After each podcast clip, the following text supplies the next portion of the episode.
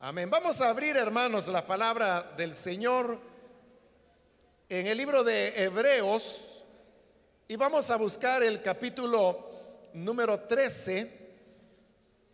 Hemos venido estudiando este libro versículo a versículo y en esta ocasión corresponde ya leer la parte final. De manera que vamos a buscar el capítulo número 13 de Hebreos y la palabra del Señor nos dice en el versículo 15 en adelante.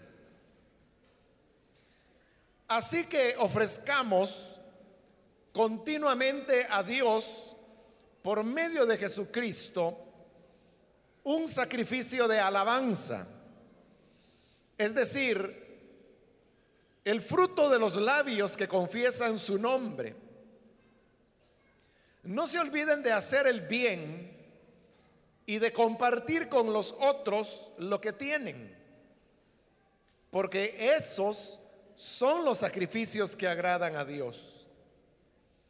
Obedezcan a sus dirigentes y sométanse a ellos, pues cuidan de ustedes como quienes tienen que rendir cuentas. Obedézcanlos a fin de que ellos cumplan su tarea con alegría y sin quejarse, pues el quejarse no les trae ningún provecho. Oren por nosotros, porque estamos seguros de tener la conciencia tranquila y queremos portarnos honradamente en todo. Les ruego encarecidamente, que oren para que cuanto antes se me permita estar de nuevo con ustedes. El Dios que da la paz levantó de entre los muertos al gran pastor de las ovejas, a nuestro Señor Jesús, por la sangre del pacto eterno. Que Él los capacite en todo lo bueno para hacer su voluntad. Y que por medio de Jesucristo Dios cumpla en nosotros lo que le agrada. A Él sea la gloria por los siglos de los siglos. Amén. Hermanos, les ruego que reciban bien estas palabras de exhortación, ya que las he escrito brevemente. Quiero que sepan que nuestro hermano Timoteo ha sido puesto en libertad. Si llega pronto, iré con él a verlos. Saluden a todos sus dirigentes y a todos los santos. Los de Italia les mandan saludos. Que la gracia sea con todos ustedes. Amén. Hasta ahí dejamos la lectura. Pueden tomar sus asientos, por favor, hermanos.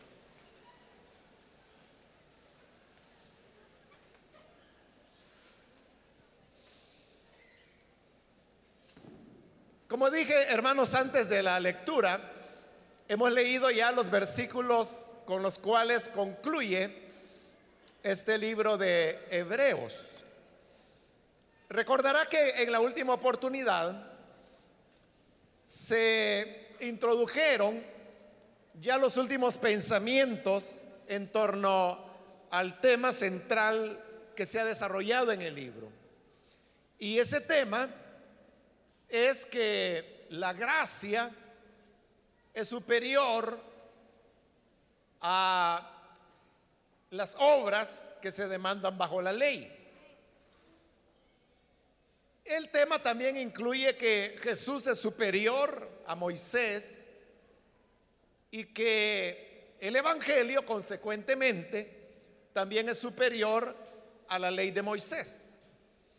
Por eso es que vimos en la última oportunidad que se utilizaba la figura del sacrificio por el pecado, en el cual el cuerpo del animal que se ofrecía en sacrificio no era comido por los sacerdotes ni por sus ayudantes, como se acostumbraba con los demás sacrificios, sino que el cuerpo de el animal sacrificado por el pecado tenía que ser llevado fuera del campamento y quemado, reducido a cenizas, porque de una manera simbólica era como que el pecado del pueblo había recaído sobre ese animal y consecuentemente su carne era inmunda. Utilizando esa figura es donde relacionó el libro diciendo que de igual manera Cristo, que fue el sacrificio por el pecado, él tuvo que salir fuera de la ciudad, pues sabemos que él fue crucificado en el monte de la calavera, también llamado Gólgota, y este quedaba fuera de la ciudad de Jerusalén.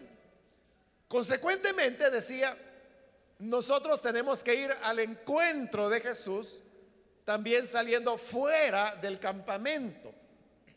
Pero ese salir fuera lo aplicaba al tema de la ley. Es decir, para encontrarnos con Cristo, decididamente tenemos que abandonar el campamento que representa la ley, pues en el campamento estaba el tabernáculo o en la ciudad de Jerusalén estaba el templo. Pero Jesús no fue sacrificado en el templo, sino que fue fuera de la ciudad. Esa es otra figura, diríamos, que utiliza el libro, que sería ya la última, a través de la cual se nos enseña que para poder tener una correcta relación con el Hijo de Dios, es necesario abandonar la ley.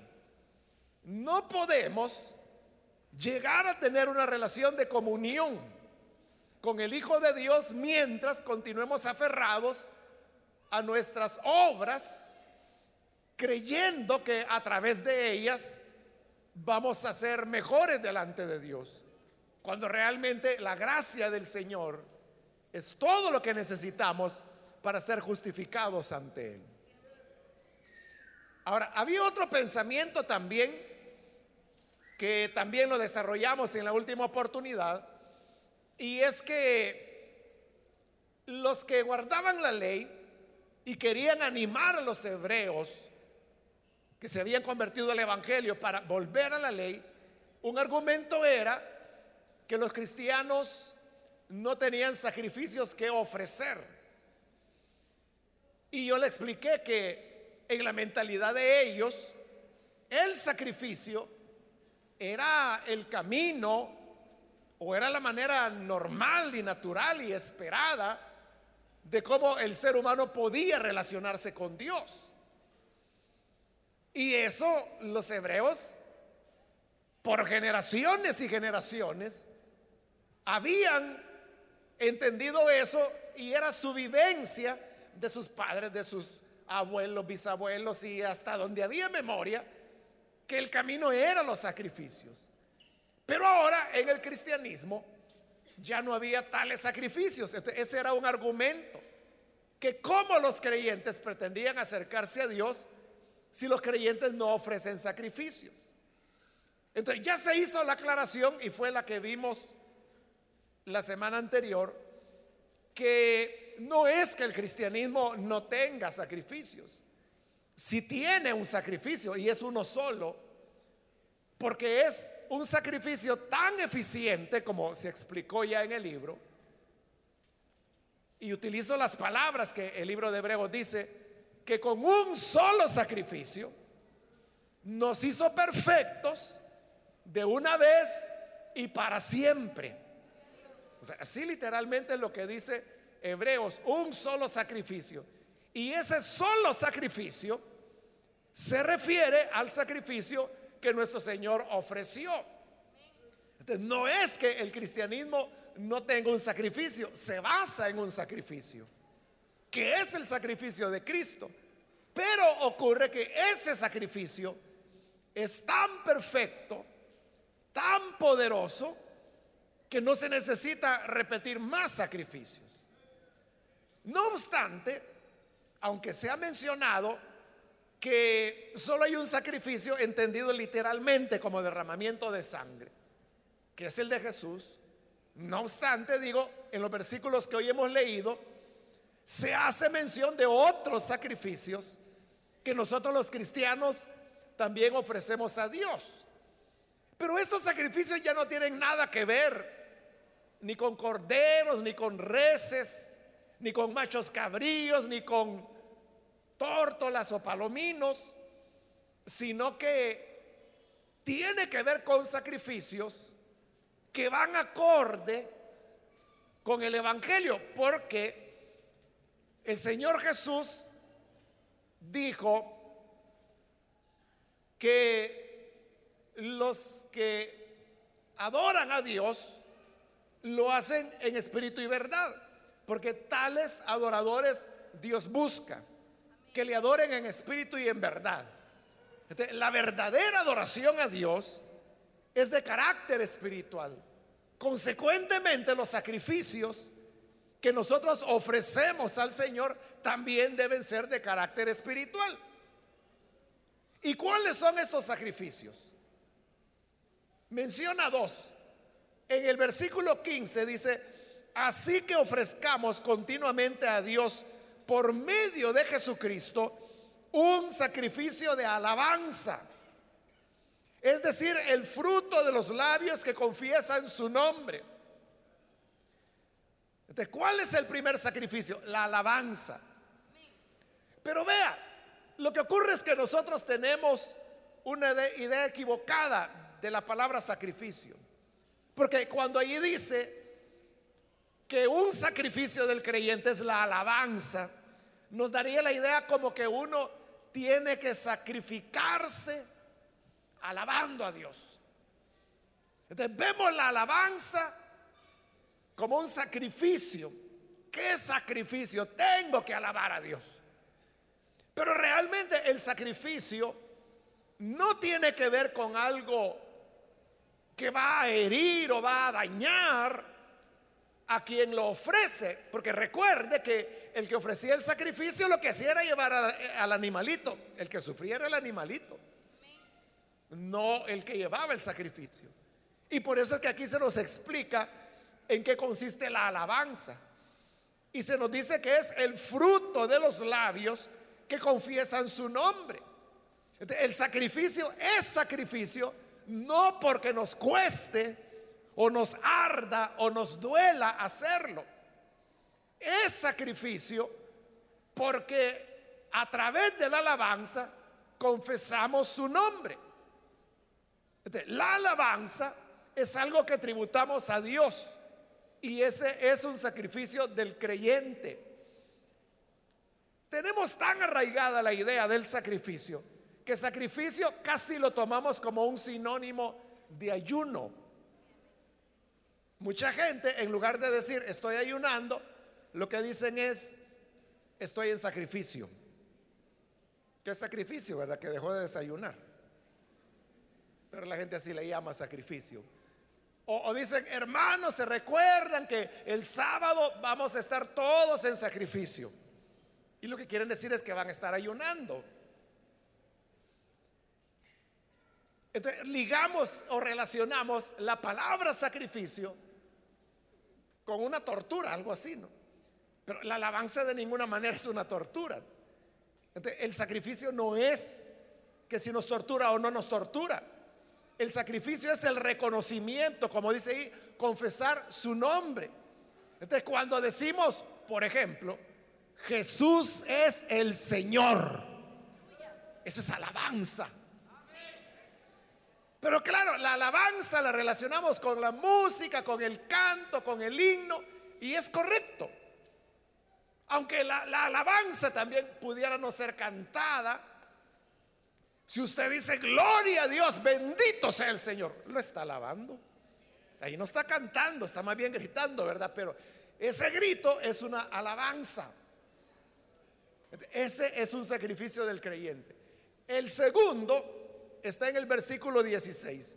No se olviden de hacer el bien y de compartir con los otros lo que tienen, porque esos son los sacrificios que agradan a Dios. Está diciendo que otro sacrificio que ofrecemos a Dios es cuando compartimos lo que tenemos con los que lo necesitan. Entonces, ¿qué es lo que tenemos? Usted sabrá qué es lo que tiene. Pero lo que tenemos no está hablando de cantidades, no está hablando de mucho o poco, sino que dice, cuando lo que tenemos lo compartimos con quien padece necesidad, cuando hacemos eso, cuando compartimos en amor, estamos ofreciendo un sacrificio que es agradable al Señor. Entonces vea, se han mencionado dos cosas. La alabanza como sacrificio a Dios y llamemos el amor al prójimo como sacrificio a Dios también. Esos son los dos sacrificios. Los dos resumen toda la ley. Porque recuérdese que en una oportunidad llegó un doctor de la ley y le preguntó a Jesús, Señor, ¿cuál es el más importante de los mandamientos?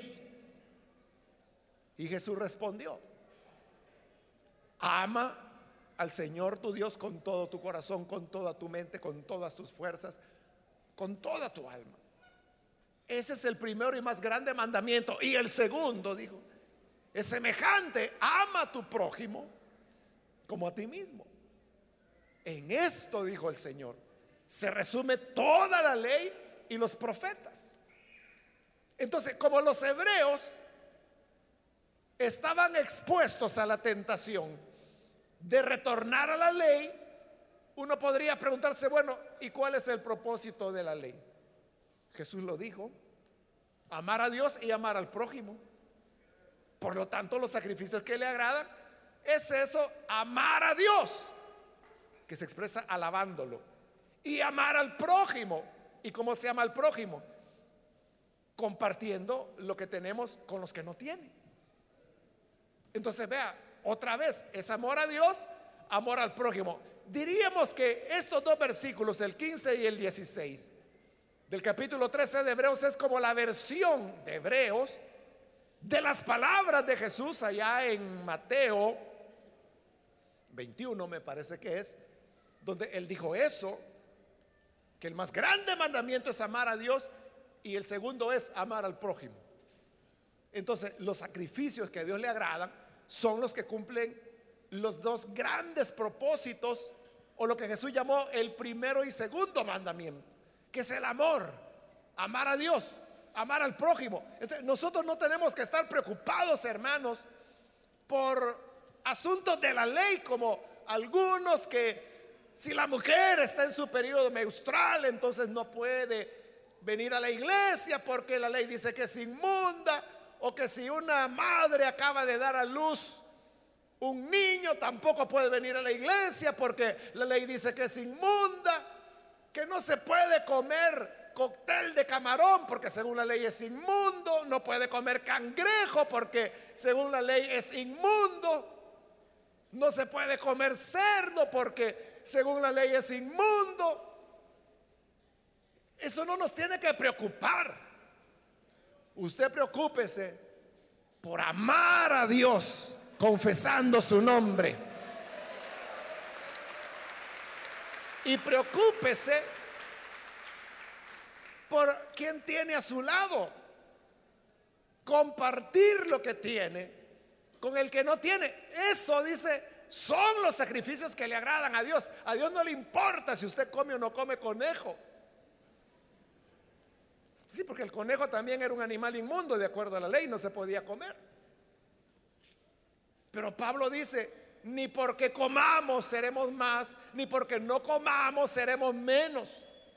Y el Señor dijo, no es lo que entra a la boca lo que contamina al hombre, es lo que sale del corazón lo que lo contamina. Y el Evangelio de Marcos dice que con eso Jesús hizo limpios todos los alimentos. Y por si fuera poco, allá en Hechos 10, Pedro ve la visión en donde el lienzo desciende del cielo y estaba lleno solo de animales inmundos. ahí había camarón, ahí había conchas, ahí había caracol, ahí había conejo, hermano, ahí, había taltusa, que no sé qué es, pero he oído por ahí que la comen. Había tepescuintle, había cuzuco, o sea, todo lo que era inmundo para la ley. Y el Señor le dijo, levántate y come, mata y come. Y Pedro dijo, Dios me guarde, con Dios me libre. Si jamás en mi boca ha entrado nada inmundo. Y el Señor le dijo, no llames inmundo lo que yo he limpiado. Y tres veces se repitió la visión.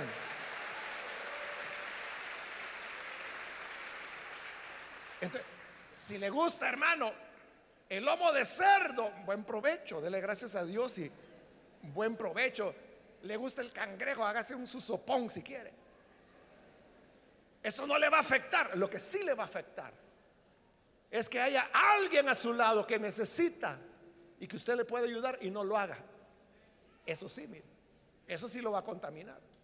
Que si comió conejo o no, eso, a Dios que le importa. estos son los sacrificios, dice que agradan a Dios. Versículo 17. Como estas son ya las recomendaciones finales, dice, obedezcan a sus dirigentes y sométanse a ellos, pues cuidan de ustedes como quienes tienen que rendir cuentas. Está hablando de, de los dirigentes, de los pastores, aunque la palabra no es pastor, es dirigente, tal como está traducido ahí en la NBI. Eso significa dirigente, alguien que dirige. Este dice, hay que obedecerles. El trabajo, hermano, del ministerio es uno de los trabajos más ingratos que hay. Porque es trabajar con la materia más difícil que hay de trabajar, la materia prima más difícil de trabajar, el ser humano. Por eso yo lo he dicho tantas veces que dichoso el albañil que agarre el ladrillo y lo pone ahí y el ladrillo ahí se queda. Dichoso el carpintero que corta la tabla y la madera ahí se queda. Pero al ministro que le toca trabajar con personas, viene y le dice, hermanito, usted va a estar aquí, va a hacer esto. Y solo se da vuelta y ya está haciendo otra cosa. Por eso le digo, es ingrato el trabajo este quiere paciencia. Cada persona, y, lo peor hermanos es que como la misma enseñanza del Evangelio, ¿no? Nos enseña que el Espíritu Santo nos guía, el Espíritu Santo nos enseña. Nosotros mismos enseñamos a la gente a depender de Dios, lo cual no tiene nada de malo. El problema es cuando aparecen los iluminados. Y los iluminados son aquellos que creen que ellos tienen una relación directa con Dios y que pueden cuestionar lo que cualquiera diga o haga. Y así es como aparecen gente iluminada, le llamo yo, que empiezan a decir sus propios temas, sus propias ideas. Yo creo que debería ser así. Yo creo que debería ser así. En una oportunidad alguien me dijo, mire hermano, si quiere yo le digo que predicar, me dijo. Así me lo dijo una persona. Si quiere yo le doy temas, me dijo, para que predique. O sea, si yo nunca le pido temas a ningún hombre, yo al Señor se los pido. Y lo que me interesa es lo que Él quiere que yo diga. Pero hay gente iluminada así, ¿verdad?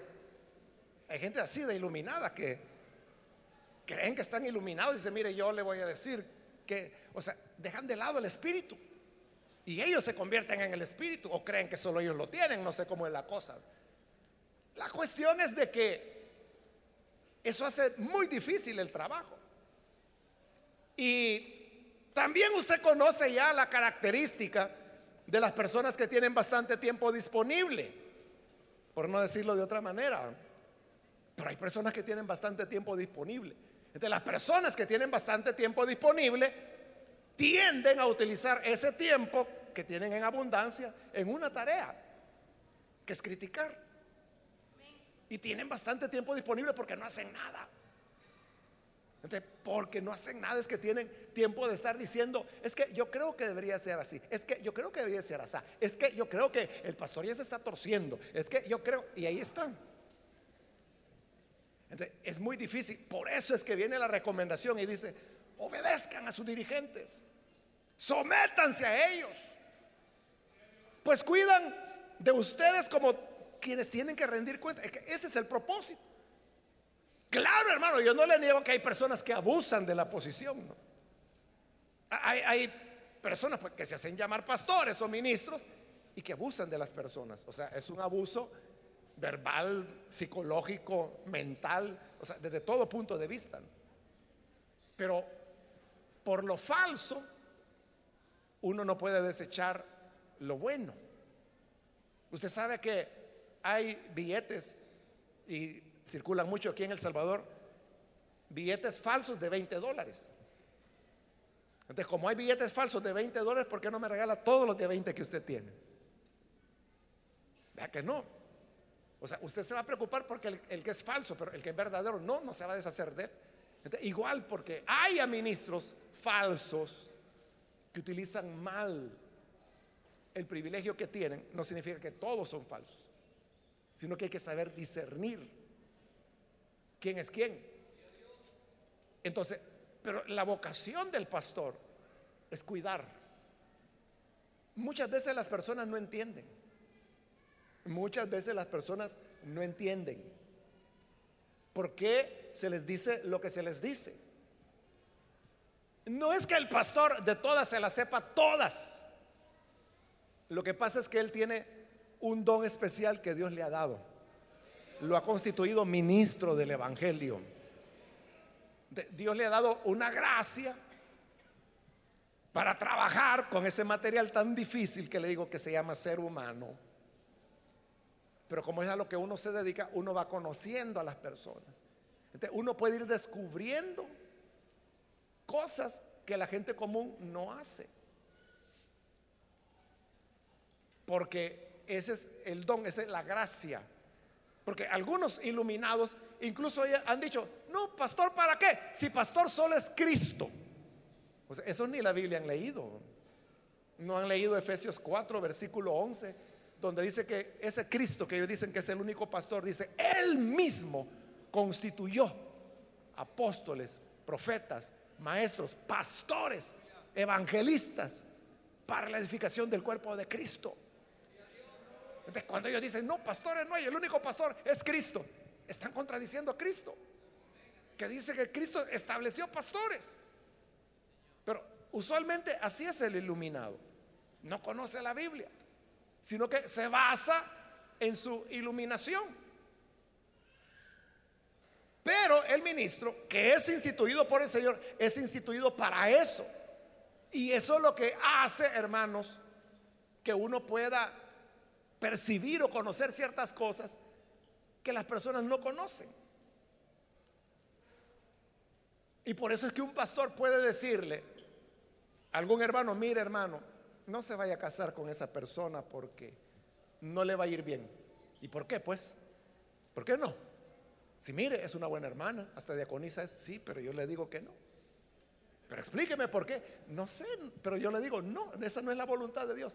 Y el necio aquel no hace caso después se ven problemas.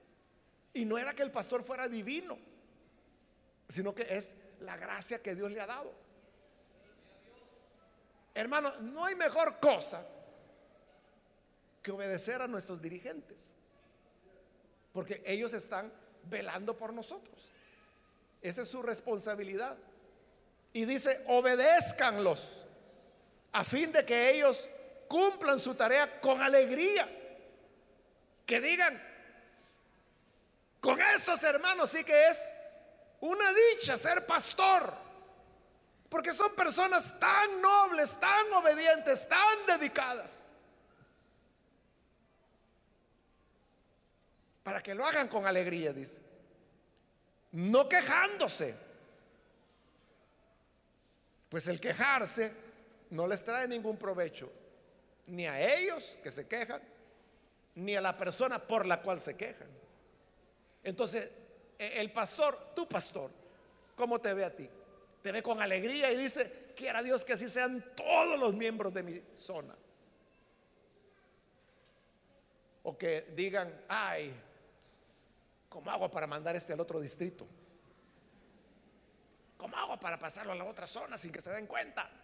Lo voy a mandar en un grupo y ahí va a ir. No tiene que ser así, sino que debemos aprender a obedecer. En el versículo 18 dice, oren por nosotros, porque estamos seguros de tener la conciencia tranquila y queremos portarnos honradamente en todo. Cuando ahí dice, oren por nosotros, en realidad se está refiriendo a Él. Porque si usted ve el siguiente versículo, que es el 19, otra vez utiliza la primera persona del singular. Les ruego. Entonces, está pidiendo oraciones por Él. Solo que como suena algo egoísta, ¿verdad? Ahí oran por mí. Entonces utiliza la primera persona, pero del plural. Oren por nosotros. Porque estamos seguros de tener la conciencia limpia. Entonces vea, quien escribe el libro hace una afirmación de su integridad. Porque dice, estoy seguro de tener la conciencia tranquila y queremos portarnos honradamente en todo. Entonces hay tranquilidad en el sentido que nada lo está señalando. Pero hay también honradez. esas deben ser características del ministro. El tema de la tranquilidad de conciencia es algo personal, es algo interno. Yo no puedo saber si una persona tiene tranquilidad de conciencia. No lo puedo saber. Ella lo sabe y dice si la tiene o no la tiene. Pablo, por ejemplo, muchas veces reafirmó de su limpieza de conciencia. Pero eso era algo que solo él lo sabía. Pero es algo muy importante. El ministro necesita estar con conciencia tranquila. ¿Y cómo se tiene la conciencia tranquila? Cuando las cosas se están haciendo correctamente.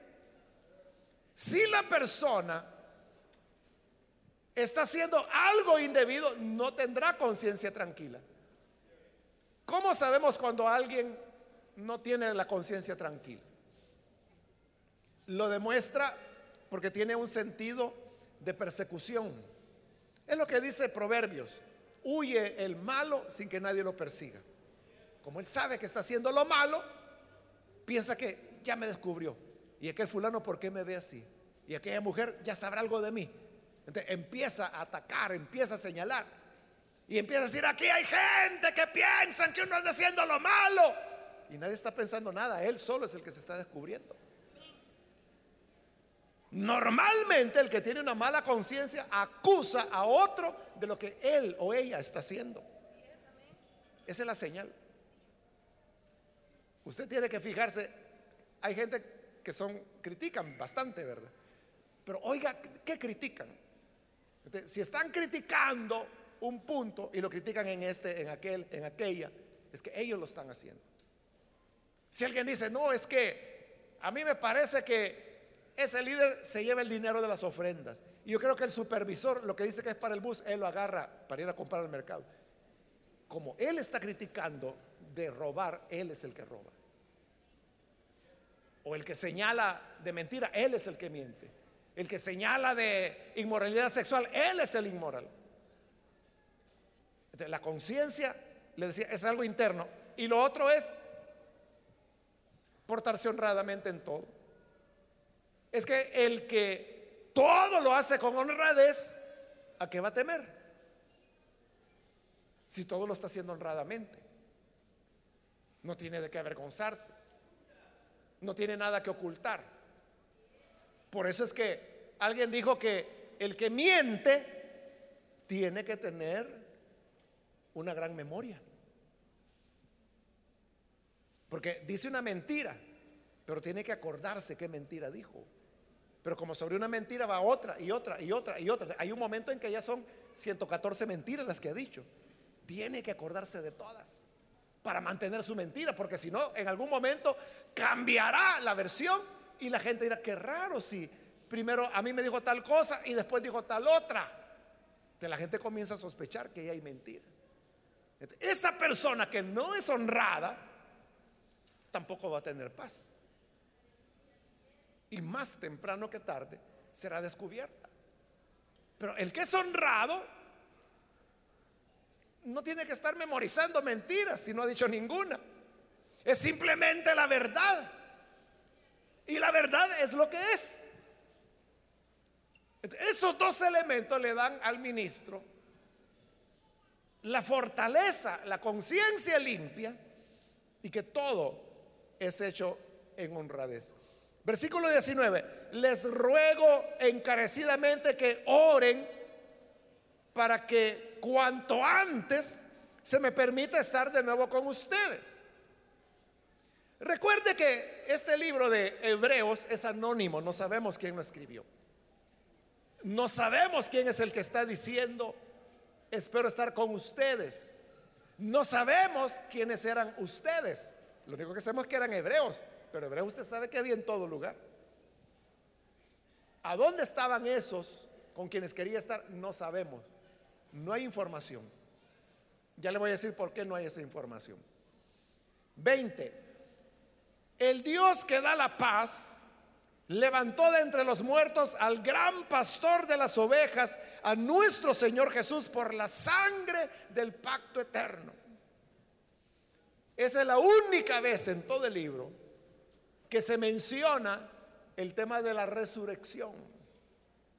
Recuerde que para Pablo el tema de la resurrección era fundamental. él decía, si hubo resurrección, hay cristianismo. No hay resurrección, no hay evangelio. Pero en todo este libro no se menciona la resurrección, solo esta mención que se hace acá, pero el propósito no es mencionar la resurrección por la resurrección. Menciona la resurrección porque quiere llegar a la frase que le interesa, que es donde dice, por la sangre del pacto eterno. ¿Qué es lo que está reafirmando ahí? Y es que en este pacto que él llama eterno, que es el Evangelio, también hay una sangre que me dio. Y es la sangre del Hijo de Dios. Por eso es que Él fue muerto y resucitó. Para poder completar el sacrificio con la sangre del pacto eterno. En el 21, que Él los capacite en todo lo bueno para hacer su voluntad. Y que por medio de Jesucristo Dios cumpla en nosotros lo que le agrada, a Él sea la gloria por los siglos de los siglos. Entonces vea, la capacidad de hacer la voluntad de Dios es algo que no está en nosotros. Como Pablo en una de sus cartas también lo dice, que Él es el que produce en nosotros tanto el querer como el hacer. Es decir, Él nos da el deseo de hacer la voluntad de Dios y la capacidad para hacerlo.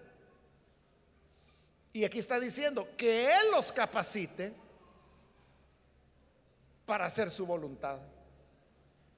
Y que por medio de Jesucristo cumpla en nosotros lo que a Él le agrada. Entonces, ¿cómo podemos hacer la voluntad de Dios?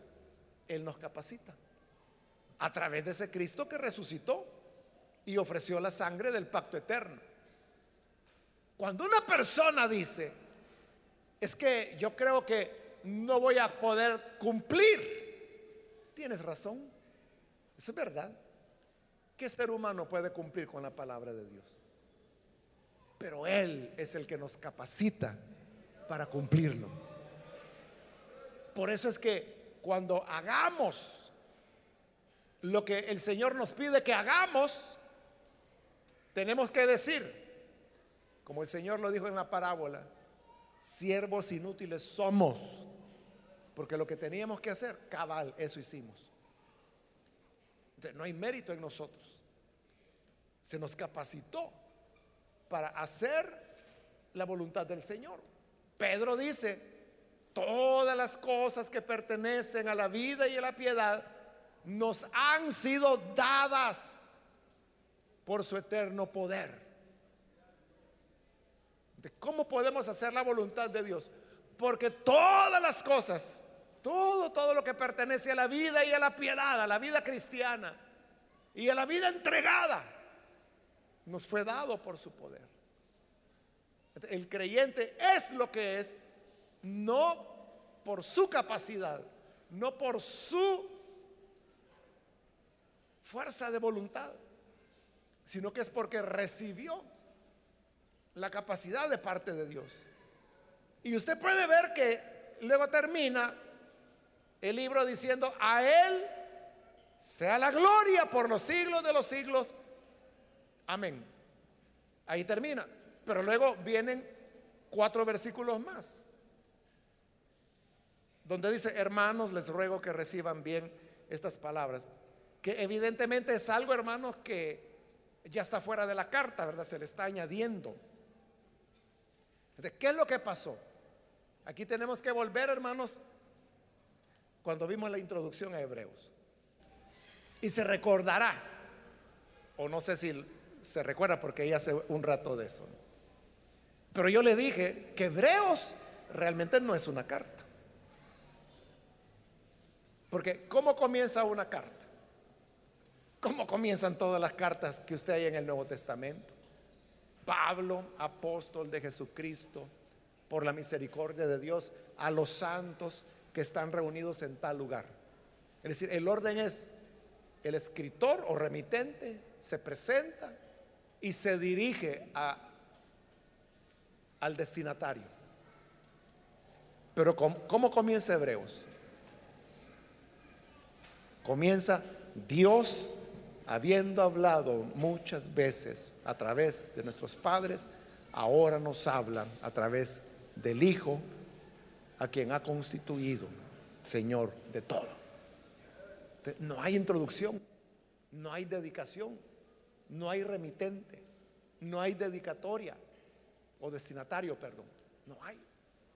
No es una carta, es un tratado, es un libro. Lo que ocurre es que el libro fue escrito por eso es que, no sé si usted se ha fijado, pero todas las veces que yo hago referencia a hebreos, yo no digo la carta a los hebreos, porque no es una carta. Yo digo el libro de los hebreos. O el libro a los hebreos. Pero como es enviado, al ser enviado, al final se le colocan estos cuatro versículos que le da el sabor como que si fuera carta, pero realmente no lo es, es un añadido y usted lo puede ver claramente. En el 21 es donde termina la carta, con esa acción de gracias. A Él sea la gloria por los siglos de los siglos y hasta amén, dice. Ahí terminó. Pero como es enviada a un destinatario que no sabemos quién era, entonces le añade estos versículos en el 22. Hermanos, les ruego que reciban bien estas palabras de exhortación, ya que les he escrito brevemente. Fíjese, dice que el libro es breve, dice, y es uno de los más largos del Nuevo Testamento. Así le pasa a los predicadores, que dicen un minutito, hermano, y usted ya sabe que es una hora. O cuando el predicador dice, ahora termino, hermano, significa que falta media hora todavía. Así le pasó a él. Les escribí brevemente, y es uno de los libros más largos del Nuevo Testamento. En el 23, quiero que sepan que nuestro hermano Timoteo ha sido puesto en libertad. Si llega pronto, iré con él a verlos. No sabemos si ese Timoteo que se menciona ahí es el mismo Timoteo compañero de Pablo. No se sabe porque recuerde que esta es una carta de la segunda generación. No sabemos si era el mismo. Si era el mismo, ese Timoteo ya era un ancianito para esa época. Ancianito le estoy diciendo que tenía arriba de 90 años, si fuera el mismo de Pablo. En el 24, saluden a todos sus dirigentes, a los cuales les acaba de decir que deben obedecerles, y a todos los santos. Y dice, los de Italia les mandan saludos. Entonces, cuando ahí dice los de Italia les mandan saludos, como que eso nos da una pista de, de dónde se estaba escribiendo. Pero analizando bien las cosas, fíjese que no, no da ninguna pista. Porque ¿qué significa? Los de Italia les mandan saludos. ¿Significa que el escritor estaba en Italia y que por lo tanto los de Italia les enviaban saludos a los hebreos? Esa es una forma de interpretar el pasaje. Pero también pudiera ser que el autor no estaba en Italia, sino que estaba en otro lugar donde había gente de Italia. Y que la gente de Italia saludaba a los de Italia. Y en ese caso es lo contrario, la carta no fue escrita en Italia, sino que iba dirigida a los hebreos de Italia. Pero ¿cuál de las dos es verdad? Que la carta de Italia iba a otro punto o que de otro punto iba hacia Italia. De las dos maneras se puede interpretar. Entonces, ¿qué pista nos da? Ninguna. Ninguna. Entonces, no sabemos quién escribió Hebreos, no sabemos a quiénes, bueno, sabemos que eran hebreos los destinatarios, pero hebreos de dónde, de qué lugar, de qué ciudad, o eran los hebreos de Jerusalén. Aunque como aquí es una carta de la segunda generación, Jerusalén ya estaba destruida. Ya Jerusalén había sido arrasada en el año 70. Y esto fue escrito después del año 70. Entonces, ¿a quién? La carta queda así como, el libro queda así como un, un misterio, ¿verdad? Pero como le dije al principio, lo importante no es quién lo escribió o a quién se le escribió, lo importante es lo que dice y eso es lo que tenemos acá. La palabra de Dios. Y finaliza con el versículo 25, que no podía finalizar de mejor manera. Que la gracia sea con todos ustedes. Y esa es la palabra clave, gracia. Es lo que ha tratado en todo el libro. Que la gracia es superior. No es lo que tú puedas hacer para salvarte. No es lo que yo pueda hacer para ganarme el favor de Dios, que no hay nada que pueda hacer para ganármelo. La clave es gracia. Seremos salvos por gracia. Hemos sido perdonados por gracia. Hemos sido recibidos por gracia. Hermanos, hacemos lo que hacemos por gracia. El que es diácono es diácono por gracia de Dios. La que es diaconisa es diaconisa por gracia de Dios. El que predica, predica por gracia de Dios. Todo es por la gracia de Dios. Y por eso mucha razón dice que la gracia sea con todos ustedes. Que así sea, hermanos, que la gracia del Señor sea sobre todos nosotros y que nunca nos abandone.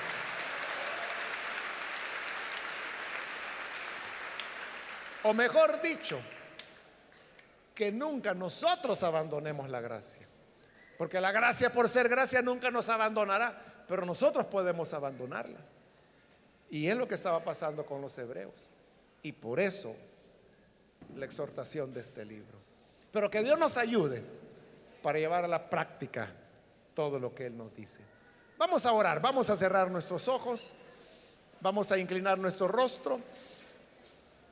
Y antes de hacer la oración, yo quiero invitar a aquellas personas que todavía no han recibido al Señor Jesús como su Salvador.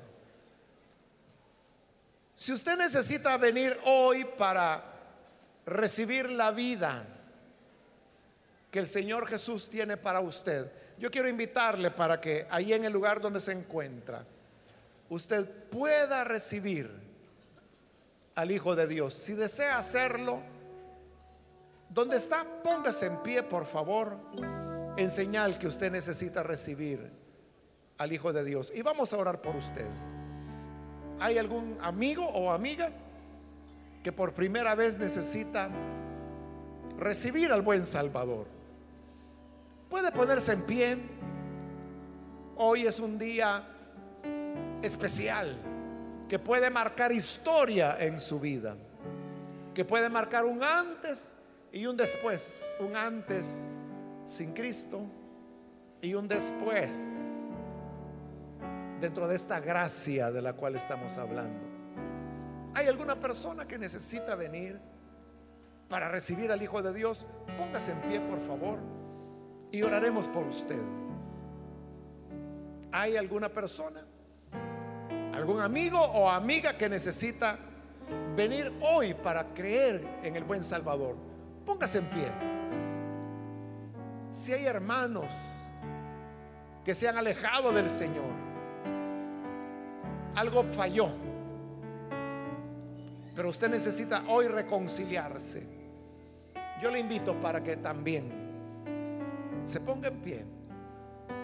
Queremos orar por usted. ¿Hay alguna persona? ¿Algún hermano o hermana que se alejó del camino? Pero hoy necesita venir y volver. Hoy es el momento cuando puede pasar y vamos a orar por usted. Muy bien, aquí hay una persona, Dios lo bendiga, bienvenido. Alguien más que necesita pasar. Puede ponerse en pie. Si es primera vez que viene el Salvador o necesita reconciliarse, póngase en pie. Solo le voy a pedir que lo haga rápidamente. Pues tengo poco tiempo, pero si usted necesita venir, hágalo hoy, póngase en pie. Vamos a orar. Ya sea que es primera vez que se entrega al buen Salvador o si necesita reconciliarse, póngase en pie y venga, vamos a orar por usted. ¿Hay alguna persona? Le invito para que no desaproveche la oportunidad. Hoy es el día de su redención.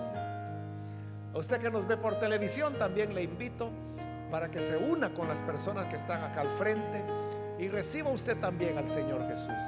Oremos juntos. Señor, gracias te damos por las personas que están aquí en este lugar, como también aquellos que a través de televisión, radio, a través de internet están escuchando esta palabra y están creyendo a las promesas de vida y redención que tú haces para con los que temen tu nombre.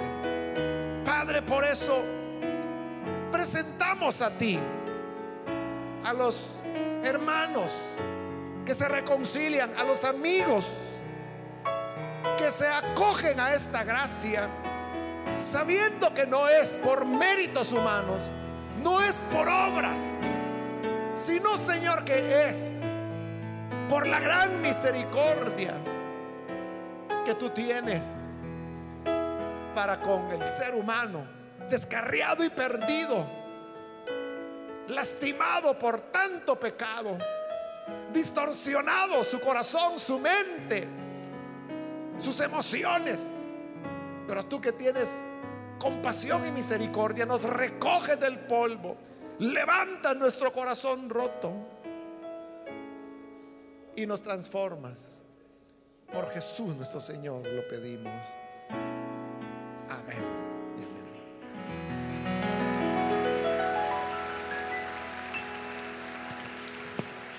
Amén. Damos gracias a Dios.